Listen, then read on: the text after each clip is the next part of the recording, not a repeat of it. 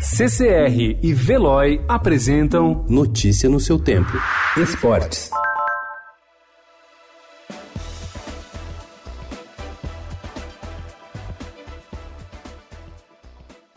O português Jesualdo Ferreira desembarcou ontem no Brasil para assumir o comando do Santos, cercado de expectativa e carregando uma responsabilidade extra. Aos 73 anos, ele terá a missão de tentar igualar o sucesso do compatriota Jorge Jesus no Flamengo e conseguir representar em alto nível o país que mais revela técnicos no mundo. Em 2019, treinadores portugueses conquistaram títulos nacionais em outros 11 países, mas em nenhuma das principais ligas europeias.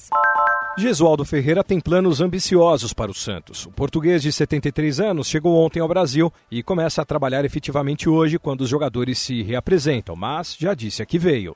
E vou fazer pelo, pelo meu trabalho, o nosso trabalho, aliás, com a equipa técnica toda, na tentativa de, de conseguir que o Santos seja ainda melhor do que foi a época passada. Em 2019, sob o comando de Jorge Sampaoli, o Santos foi campeão brasileiro e chegou à semifinal do Paulistão.